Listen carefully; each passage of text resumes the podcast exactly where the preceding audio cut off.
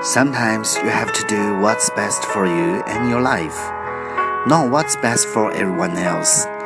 有时候必须做到最好，为了你和你的生活，而不是为别人。